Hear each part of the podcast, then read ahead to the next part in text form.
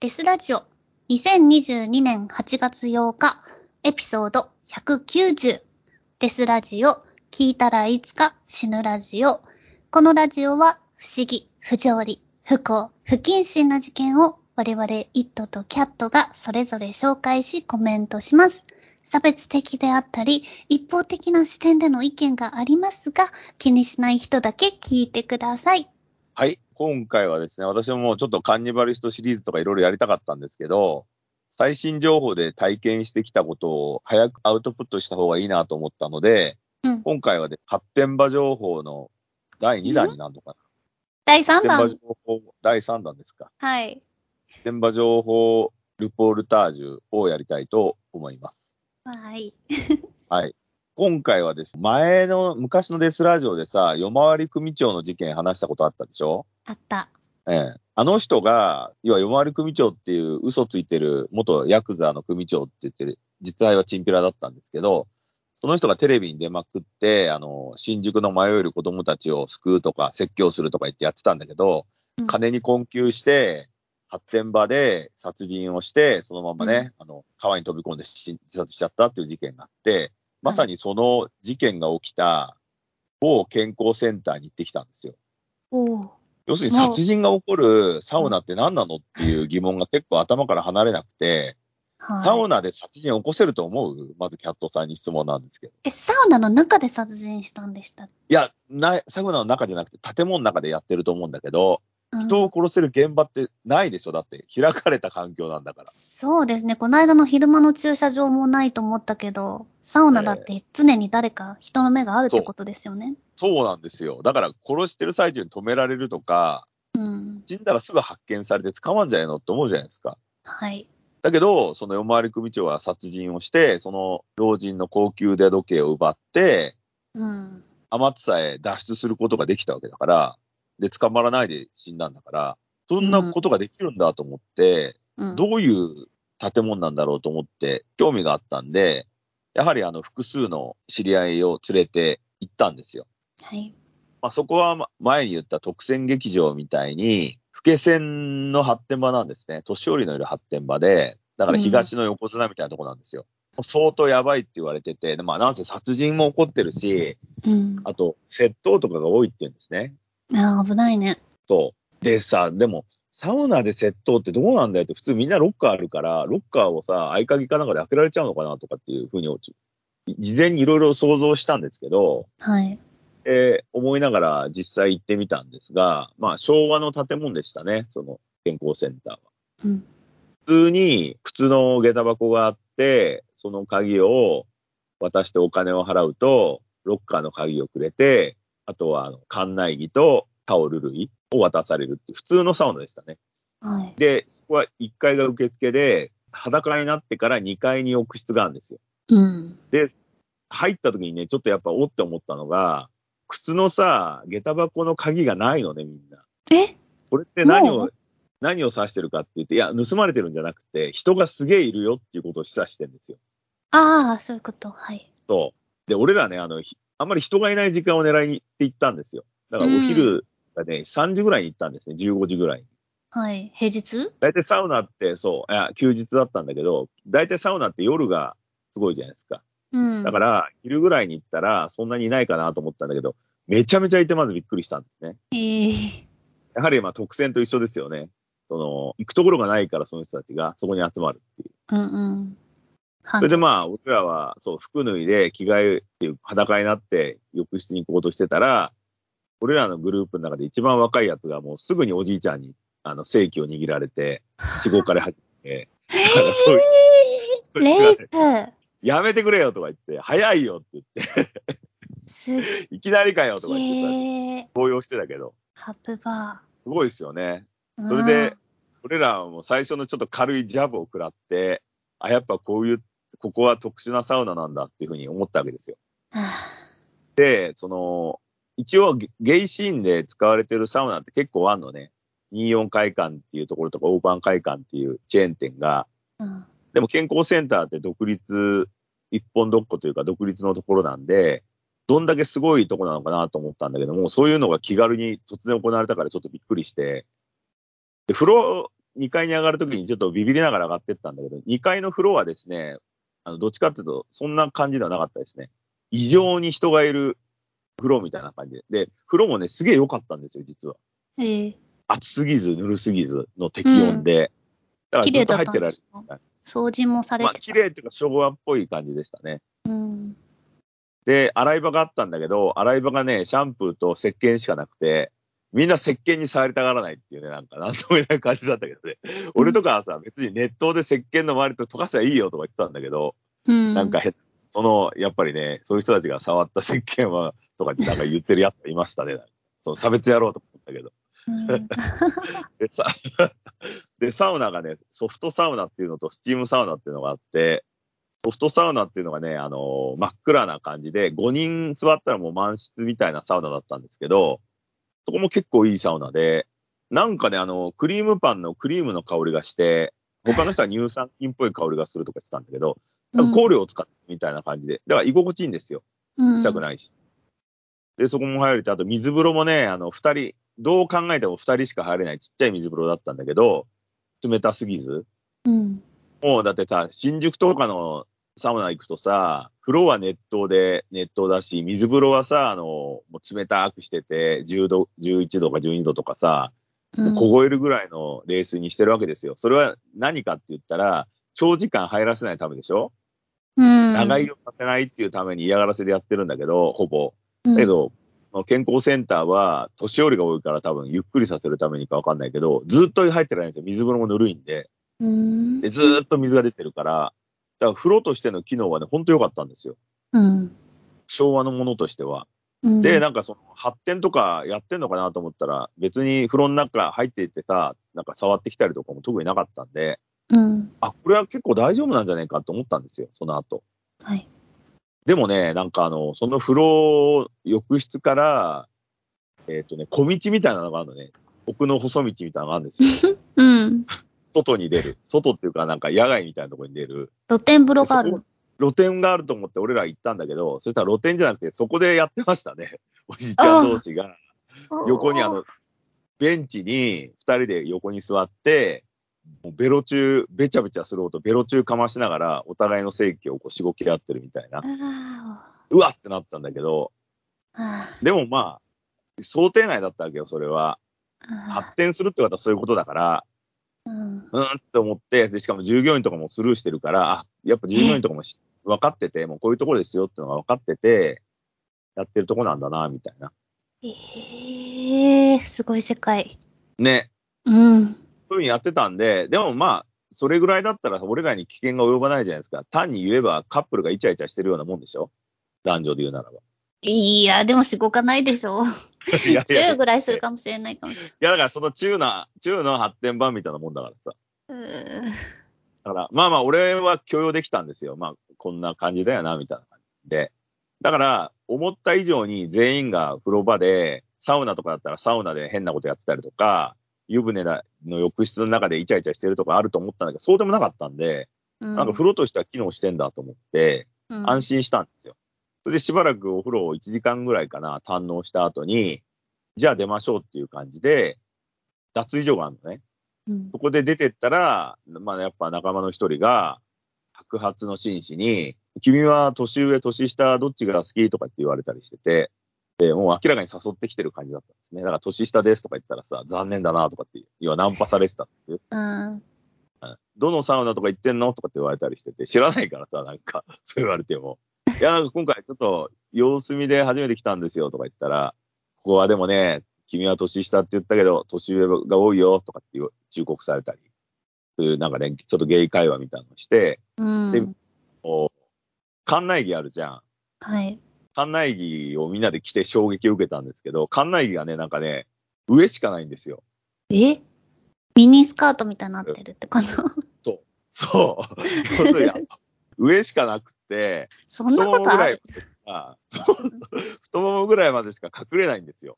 ええで、要は、パンツとか持ってきてないから、そのまま上がってきちゃってるから、だからみんなね、こう、下は何もノーパンのまま、上だけこう着て、うろうろするみたいな。ちょっと、うんもう明らか明らかにそこで、あ、やっぱこういう世界なんだって思わせられるようなのがあるわけよ。そそれでね、あの、2階から3階に上がってったんですね。3階がその問題の仮眠室って呼ばれてるところで、うん。で、2階なんてさ、やっぱ殺人ができるような環境じゃないわけよ。そういうところだから。だから3階しかないじゃん人を殺せる場所って。うん。と、オラオラ思って仮眠室で。3階上がったらこれが衝撃で、ちょっとね、本当新たな経験をしましたよ。そこへねえ。、すごいんですよ。その建物って、うん。実は3階に上がって初めてわかるんだけど、2個の建物がね、合体してんですよ。 3階でその、だからなんかね、風呂の建物と、もう1個あの、ホテルみたいな建物が合体してたの、実は。 3階で繋がってるってことそう、 ?3 階から行けるんだ、あっちに。そう、そうなんですよ。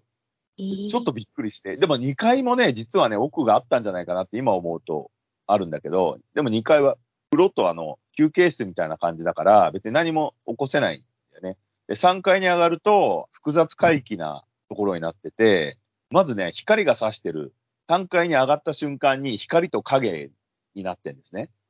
うんこれどう説明したらいいのかなんだけど、階段上がるじゃん。そうすると、右手側が暗闇になってて、入り口が暗闇になってて、左側を見ると、窓とかが、要はホテルみたいになってるね。うんで、そのホテルみたいになってるところって何かっていうと個室なんですよ。うん。だから本当にホテルの簡易宿泊所みたいな。扉と鍵があって、えー、うん。だからそっち見るとね、全然健全な感じがするんだけど、影の方が雑魚寝する場所なのよ。うん、広いの広くない。部屋がね、5個ぐらいあるの。うん。和室の部屋みたいなのが5個ぐらい連なってて、それがね、あの迷路みたいになってんの。うん。だから、こう、5箇所入れるわけじゃないわけよ。部屋が5個あったとしても。まず1個目の部屋に入って、そこからまた、のれんみたいなのがあるんだけどあー、そこを開けて入ってくみたいな。なんか、巡ってく感じなのね。えー、それも、そうそうないでしょ。うん。なんか、お化け屋敷みたいな。どんおどん化け屋敷進んでいく。そうそうそうそうそうそう。で、最初の入ったところっていうのが、もう暗いんだけど、テレビとか見るところで、板の間みたいな感じで、そこに2、3人おじいちゃんが、所在なさそうにぼーっと、こう植物のように置いた、置いてある感じで、ぼーっとしてんのね。なんかうん。でも板の間だから寝れないじゃん。だから多分休憩室なんだなと思って。それで、そこから、また別の入り口があって、そこを通んないと次の部屋行けないわけよ。で、そこはね、なんか分厚いのれんが下がってんのね。こんな長いのれんあるんだみたいな感じの。足元ぐらいまでさ、のがこう、怒ってるみたいな感じで。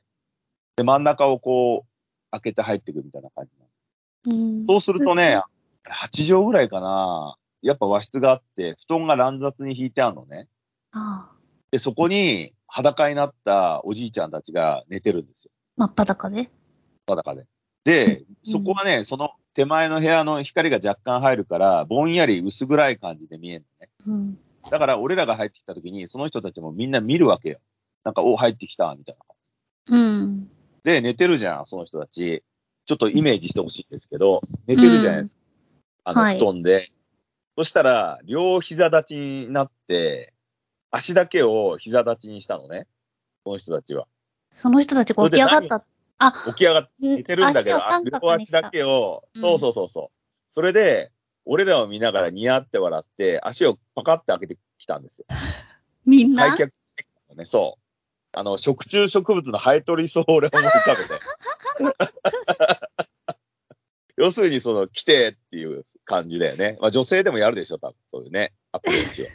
そういう感じをやられた。まず、もう、ものすごい、これ、本当ストレート食らったみたいな衝撃を受けたわけよ、俺らは。はゲーってなって、うん。急にまた開い、娼婦みたいにまた開いてさ、ニヤーって笑うっていう。うわーって思ってさ、しかもそこからさ、あの、のれんとかがあるから、カレー臭とさ、なんか、正規の匂いがすごくて、やだ。お風呂入ったんじゃないの靴みたいえお風呂入ったんじゃないの俺らはね、ねその人たちいや、その人たちはわかんないです。でも、まあ何回も、要は、やり部屋みたいになってるんでしょ。うん。なったからさ、ちょっと、しかも全員だよ。布団がね、6個ぐらい並べてんで、6人いるいたんだけど、6人がさ、もう寝てるわけよ。だから俺ら寝る場所がないのね。そのこう部屋では。うんだ。からほ最初の第一関門のやり部屋みたいな感じで、ニヤーって笑ってこう、足開いてくみたいな感じで。ほんとゲームみたい。ステージ1みたいな。で、本当そうだよ。だから、うわってなったわけよ。それで、そのまま足早に、なんかずっといたら気持ち悪いなと思って、次の部屋に行ったのね。で、次の部屋っていうのが、うんなんかこれも変な部屋なんだけど、ちょっとそこもね、明かりがついてるのよ。すごい、うん。光が入ってきてて、でね、二段ベッドがね、2個置いてあって、木で作ってる、もう古い木造の、あそこでね、そのおじいちゃんゲイたちが腰振り合ってましたね。やってる現場でしたね、そこは。ーあー。おー、で、その、やり終わった奴らが、あーなんか気持ちよかったとか言って、スーって出てったんですよ。うん二段ベッドの下の階。で、下の階が唯一一個空いたのね。だからその、若手に、お前ちょっとあそこ寝てみろよっていうとこえろにー、行やったばのねいじゃん。ったら、それはさすがに拒否してた。こんなとこで寝たら、絶対来るよとか言って。そうだよ寝。れないよ。しかもさ、やった、やったばっかの後で汚えじゃんとか言って。まあ、なんせ汚いんですよ、もう。布団とかもぐっちゃぐちゃになってて。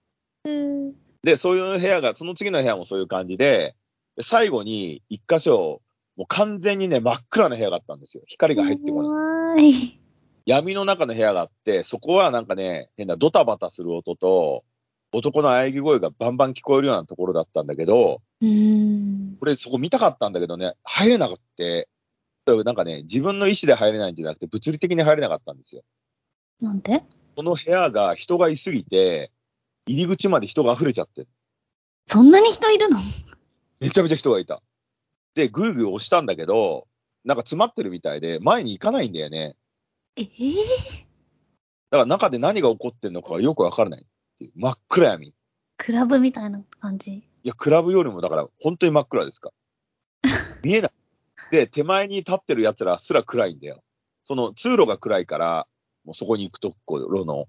うん。あ最初入れるかと思ったら、近づいてったら人が立ってて、何人も。で、中ずっと覗き込んでてみんなが、何が起こってるのか分かんないんだよね。怖っで、それで俺は、その時にあの、あって思ったわけよ。ここだったら人殺せるっていう。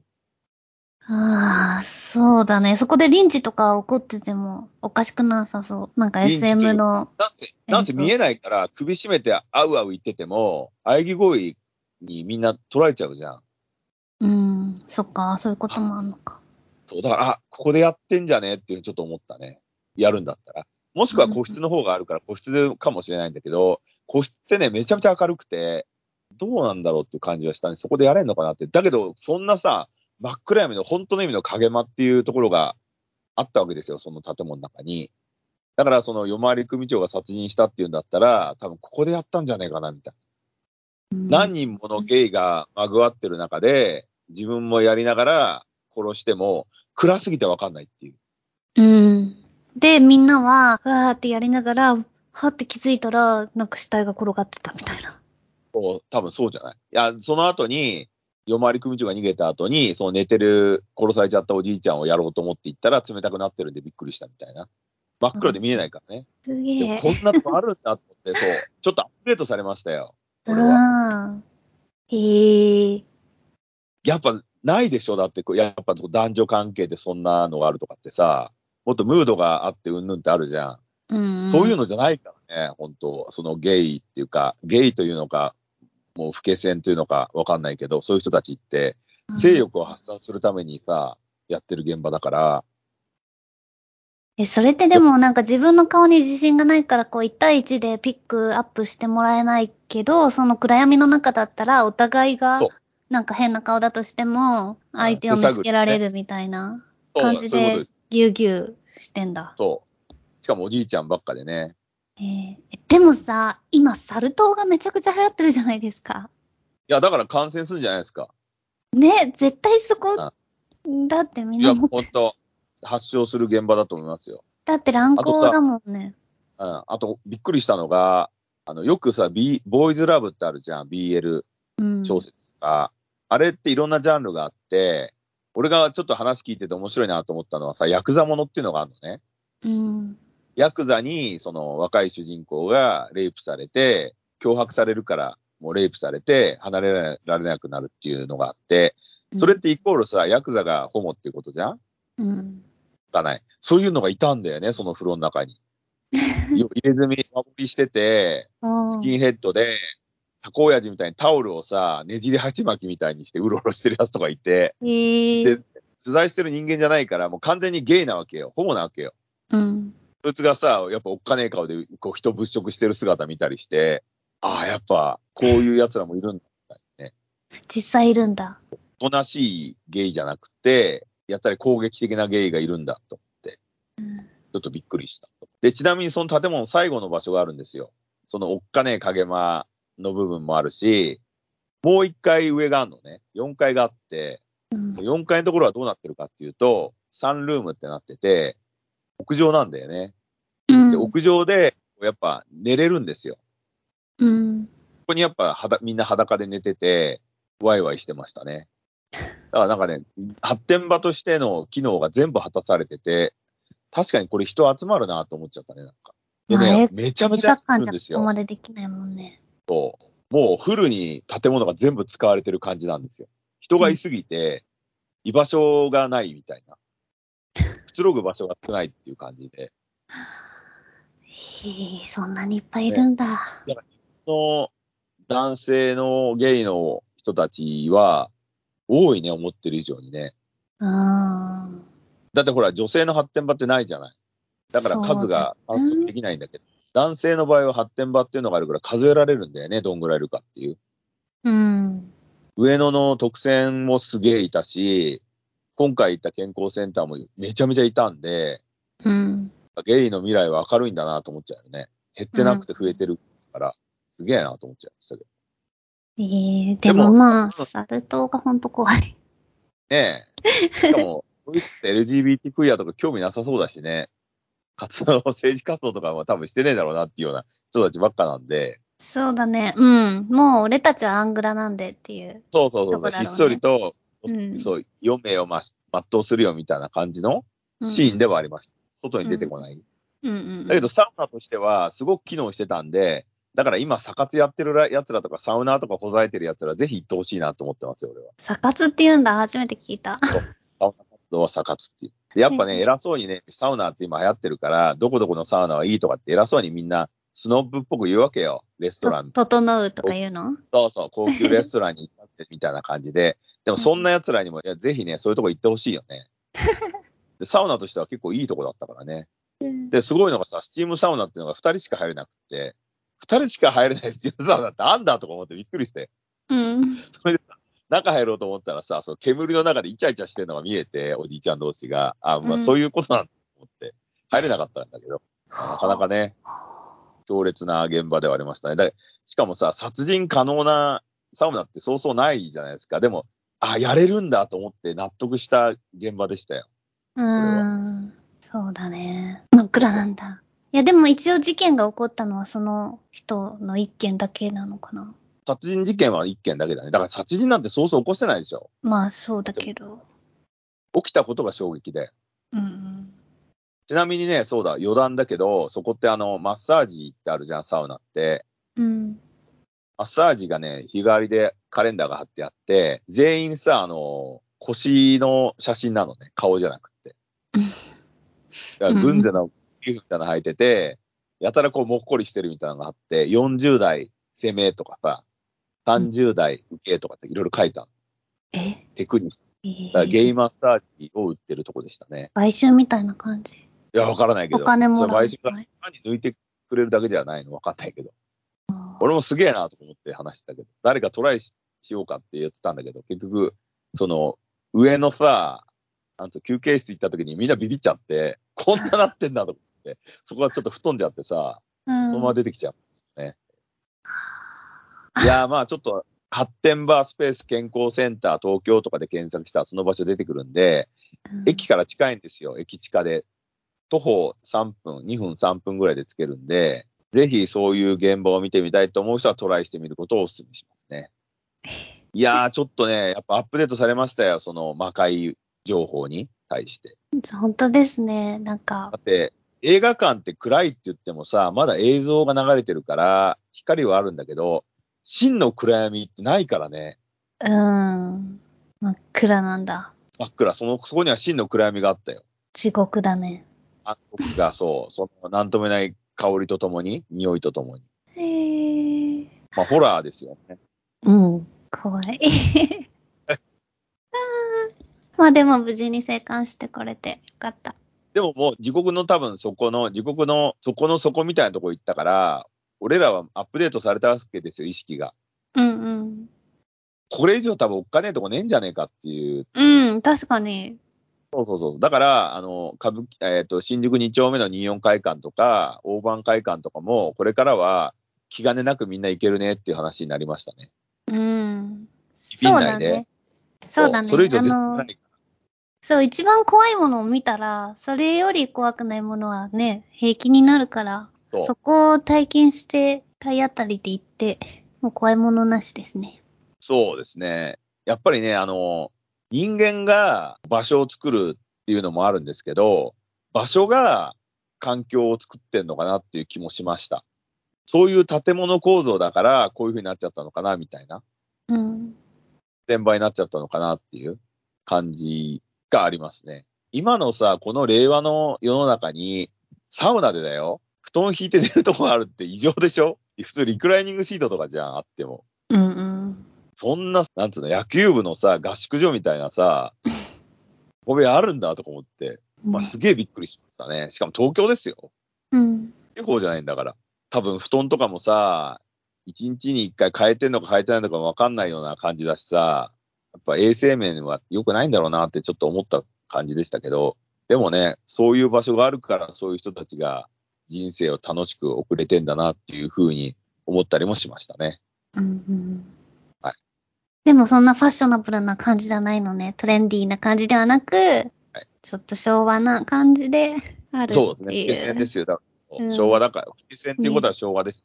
うん昭和な人たちが。あと、ちょっとなんか、今夏だから日焼けしてるじゃないですか。みんな、外出てる人は。そしたらさ、まあ、30代後半ぐらいの人で、多分、女祖子だと思うんだけど、その人がロン毛の人で、裸でうろうろしてた時に、女性がさ、着るビキニの水着あるじゃん。うん。上と下のセパレートで分かれてる。その人の日焼けの跡をしてて、ちょっとみんなびっくりしたっていう。すげえ笑顔でうろうろしてんだけど、要はビキニの跡がくっきり残ってる感じで、うん。こううろうろしてるっていうのを見て、あ、それーあってうらうらの、東京タワーの前のプールに行ったんじゃない、あかもしれないねそこもゲイプールだもんね。うん。うんいや、でもビキニの跡、すげえなと思うよね、やっぱね、男性でね。うん。だって、 これを多分俺らに見せつけたいんだと思ったよな。うん。うん。まあ、いろんな性癖というかさ、ルックの人がいて、また勉強になりましたよ。また一つこう、なんつうの、知識の階段を登りましたよ。アンダーグラウンド知識の。そうだね。やっぱ行かないと見れないものってたくさんあるなっていうふうに思った次第ですね。確かに、貴重なお話でした。はい。もう多分ね、ここ以上日本にないと思うんですよね。そこ以上の恐ろしいサウナっていうのを。怖かった。一応、また大阪とか行った時に、見てこようかと思ってますけど、多分そこ以上ないと思うんで、まあもしそこでそれ以上のすごい体験があったら、またこのね、ラジオでレポートしたいなと思いますが、まあうん殺なん人か事件のものではありましたよ。話しかけてちょっと内部事情も聞いてみたい。このああ、いイやン、タビューみたいな。難しいですね、それは。インタビューをしたいわけじゃないからね、彼らはね。発展をしたいわけだから、まあね、そうだけど。だからナンパの会話の中でうまく入れられたら取れるかもしれないですね。うんうん。でも相当の覚悟が必要ですよ。だって、会話を踏み込む、するっていうことは、まあ、キャットさんは女性だから、例えばナンパされて、キャッチで話しかけられて、ずっと話し込むっていうのと一緒ですからね。うんうん。途中で会話がやめられなくなるっていう。うんうん。もうここまで話したんだから、来てくれるでしょっていう話になっちゃうんで、うん。そこですよね。もう、関係なく、飛び込めんだったら、やるかもしれないけど、ちょっとそのサル痘とかさ、病気とか怖いじゃないですか、今バイトがやってるし。うん。なあ、その辺はまでは踏み込めねえなって俺はちょっと思っちゃいましたね。あとサウナだと無防備だから、やたら体触られたりさ、いきなりディープキスとかされても困るじゃないですか。うん。女性だったらさ、痴漢ですって叫べるけど、男の場合さ、キスされてもさ、痴漢ですってやれないからね。うん。そこではね。そう。なかなかね、潜入取材の難しさをそこはちょっと感じますけどね。みんなもっと飛び込めようと思うかもしれないけど、じゃあお前が行ってこいよって俺から言いたいところですよね。うん。いけないよ、なかなか。他のさ分かってねえだろっていうさ、なんか、 そんな感じです。で、まあちょっと、今回のね、レポートは、某健康センター、おっかねえところはやっぱりあるんだよっていうのをちょっと報告したくて、その後にね、また次回か次回に、そう、加藤智弘と人肉系やれたらいいなっていうふうに思っております。それ以上にちょっと自分の中でショッキングだったんで、はい。えー今回ネタにしてみました。はい。はい。ありがとうごありざがいとうござまいすま。す。はい。では、アップデートの情報は Twitter、インスタで発信しているので、デスラジオで検索してみてください。英語版はデスラジオを英語のスペルで検索してください。それではまた。それではまた。